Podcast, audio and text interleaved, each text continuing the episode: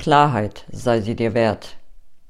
Klare Worte sorgen dafür, dass sich nichts anstaut, was sich dann später zu einer Lawine entwickeln kann, die jeden unter sich begräbt, der ihr in den Weg kommt. Klare Worte bedürfen Mut und eine liebevolle Ausrichtung sowie Objektivität und das Ziel, die Luft zu klären.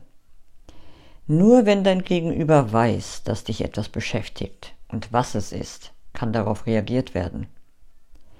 Mögest du den Mut haben, Dinge, die dich beschäftigen, anzusprechen, bevor aus der sprichwörtlichen Mücke ein Elefant wird. Das wünsche ich dir.